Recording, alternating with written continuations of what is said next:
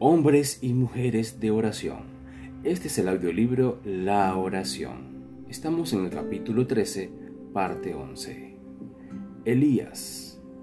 Entre las montañas de Galaad, al oriente del Jordán, moraba en los días de Acab un hombre de fe y oración, cuyo ministerio intrépido estaba destinado a detener la rápida extensión de la apostasía en Israel alejado de toda ciudad de renombre y sin ocupar un puesto elevado en la vida, Elías el tisbita inició sin embargo su misión confiando en el propósito que Dios tenía de preparar el camino delante de él y darle abundante éxito.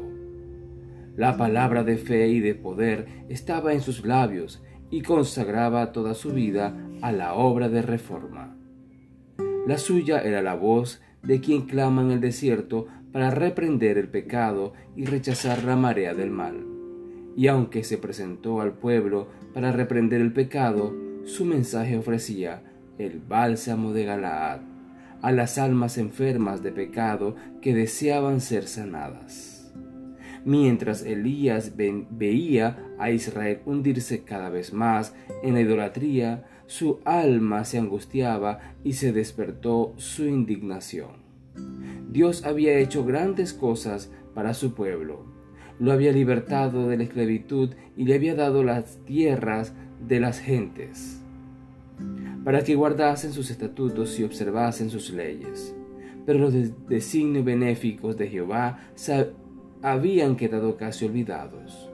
La incredulidad iba separando rápidamente a la nación escogida de la fuente de su fortaleza.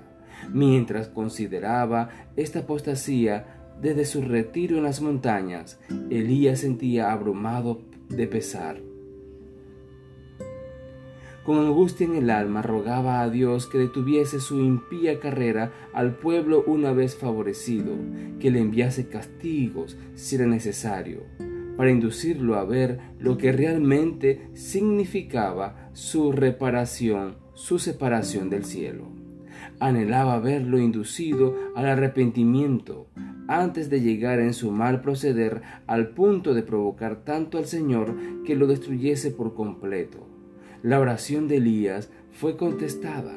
Las súplicas y reprensiones y amonestaciones que habían sido repetidas a menudo no habían inducido a Israel a arrepentirse había llegado el momento en que Dios debía hablarle por medio de los castigos, por cuanto los adoradores de Baal aseveraban que los tesoros del cielo, el rocío y la lluvia, no provenían de Jehová, sino de las fuerzas que regían la naturaleza, y que la tierra era enriquecida y hecha abundantemente fructífera mediante la energía creadora del sol la maldición de Dios iba a descansar gravosamente sobre la tierra contaminada. Se iba a demostrar a las tribus apóstatas de Israel cuán insensato era confiar en el poder de Baal para obtener bendiciones temporales, hasta que dichas tribus se volviesen a Dios arrepentidas y le reconociesen como fuente de toda bendición. No descendería rocío ni lluvia sobre la tierra.